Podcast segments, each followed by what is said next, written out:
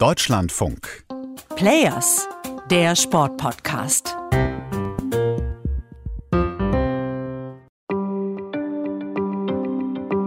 Willkommen zu einem neuen Kapitel Sportgeschichte.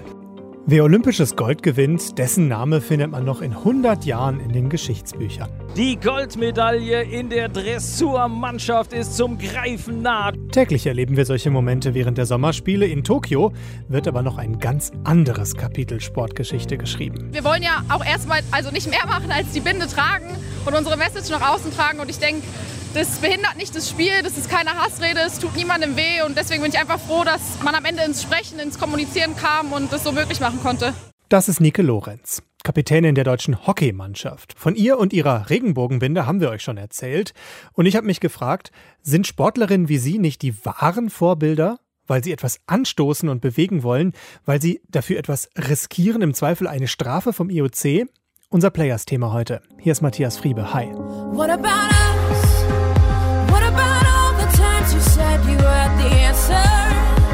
Ja, auch Pink gehört zu unserer Geschichte. Die Sängerin will nämlich jetzt eine Strafe übernehmen, die das norwegische Beach-Handballerinnen-Team bekommen hat, weil sie längere Hosen getragen haben als erlaubt. Als ich von der Strafe gehört habe, dachte ich, wie so viele wohl, ernsthaft, 2021 noch? Sportlerinnen, die sich in ihren Outfits unwohl fühlen, die gibt's in vielen Sportarten. Vor ein paar Wochen, da hatten die deutschen Turnerinnen eine Idee. Sie haben mal im Regelwerk geblättert und herausgefunden, wir dürfen auch in langen Hosen antreten und nicht nur in diesen Badeanzug-ähnlichen Turnklamotten. Wir sind eine Art Vorbildfunktion für jüngere Athletinnen. Das hat Sarah Voss bei der EM im April unseren Kollegen von Deutschlandfunk Nova erzählt. Wir wollten eigentlich damit so ein Zeichen setzen, so hey, in Situationen, wo du dich nicht unbedingt gut fühlst, man spreizt sehr viel in seinen Bewegungen. Es kann natürlich sein, dass der Anzug verrutscht, dass man sich dann nicht wohlfühlt. Einfach nochmal eine andere Möglichkeit zu zeigen, hey, man kann auch mit einem Ganzkörperanzug, kann man einfach tragen und es sieht auch ästhetisch aus, es sieht cool aus und man kann damit auch sich wohlfühlen, während man Hochleistung bringt. Das sind schon Starke Töne und ein starkes Zeichen für viele, gerade junge Mädchen, die überlegen, ob Turnen für sie das Richtige sein kann. Der Sportwissenschaftler Ben Bendrich geht aber noch weiter. Für ihn ist das eine komplett neue Generation Sportlerinnen, denen viele Themen wichtiger geworden sind, die sich viel mehr auch mit gesellschaftlichem und sozialem Wandel beschäftigen. Er findet, man muss ihnen noch viel mehr Gehör schenken, weil sie sich eben auch nicht mehr stoppen lassen durch eine Regel 50 der Olympischen Charta, die ihnen ja Meinungsäußerungen zum Teil verbietet. Das müssen wir vielleicht noch mal kurz erklären an dieser Stelle. Die Regel 50 der IOC-Charta, eine der umstrittensten Paragraphen. Kurz gesagt, politische oder weltanschauliche Statements sind verboten.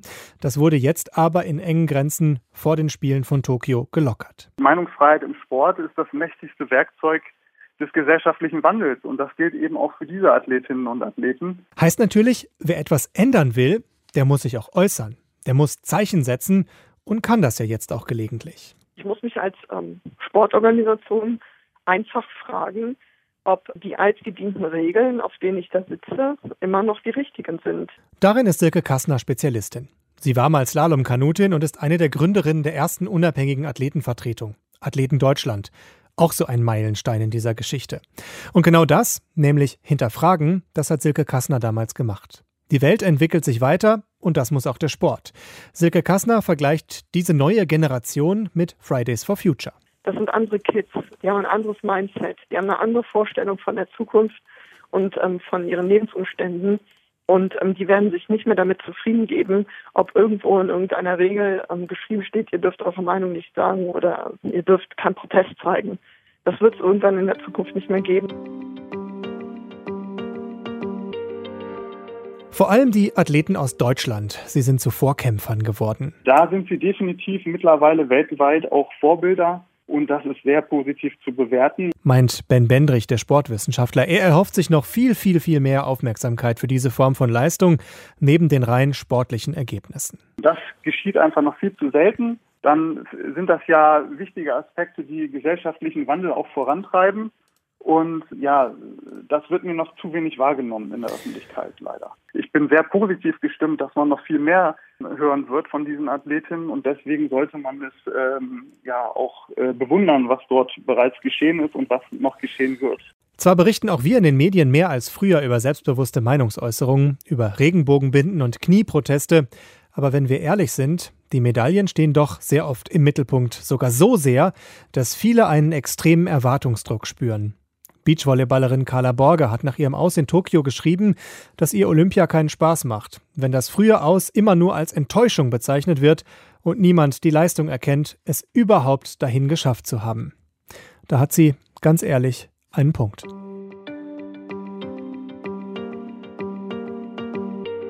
Eine Frage habe ich mir ja noch gestellt. Wenn es immer wieder Sportlerinnen und Sportler aus Deutschland sind, die vorangehen, mit der Vereinsgründung, mit der Regenbogenbinde beim Hockey, mit den langen Turnhosen, wie reagieren da eigentlich die anderen drauf? Sind die dankbar für diesen Einsatz oder manchmal auch einfach genervt davon? Die Resonanz war überwiegend positiv. Wir haben auch in der Einturnhalle von der Konkurrenz auch schon mal ein paar Blicke erhascht, aber eigentlich auch eine positive Verwunderung, aber auch oft, dass wir gesagt haben, hey, okay, das ist echt wirklich cool und wir würden es genauso tragen. Nur es kam halt niemand auf die Idee. Erzählt Sarah Voss, die Turnerin. Und auch Silke Kassner, die frühere Athletenfunktionärin, kann Ähnliches berichten. Sie war damals Mitathleten Deutschland zum IOC in die Schweiz eingeladen und hat von Sportlern aus vielen Ländern gehört, dass sie mitwollen zu diesem Termin. Das wollte das IOC aber nicht, sagte sie. Ich bin nach wie vor davon überzeugt, dass es eigentlich dem Zweck diente, uns eher auch einzuschränken damals in unserer Rolle und Funktion und uns eher auch ähm, im Wort kleiner zu machen. Dieser Geist ist aber aus der Flasche, glaube ich. Kleiner wird hier nichts mehr. Schon gar nicht die Zahl der Athletinnen und Athleten, die für mehr Mitsprache streiten und die nicht wie Gladiatoren in der Arena nur zur Belustigung des Publikums auftreten wollen. Besser als Silke Kassner kann ich ehrlicherweise das auch nicht zusammenfassen. Mut ist das und Mut gehört dazu. Also Mut im Leben, Mut zum Menschsein, Mut zum Tun. Und äh, Mut gehört auch zum Leistungssport. Und das sind am Ende wirklich Vorbilder. Dabei sein ist alles. Einer dieser olympischen Kernsätze. Dabei sein und diesen Mut zeigen ist dann aber wohl noch viel mehr. Wie man diesen Mut fördern und wie Anerkennung aussehen könnte, darüber erzählen wir euch mal in einer anderen Folge. Ich bin Matthias Friebe, freue mich, wenn ihr uns eine Bewertung dalasst oder uns Fragen schickt. players.deutschlandfunk.de. Für heute erstmal danke, dass ihr dabei wart. Ciao und macht's gut.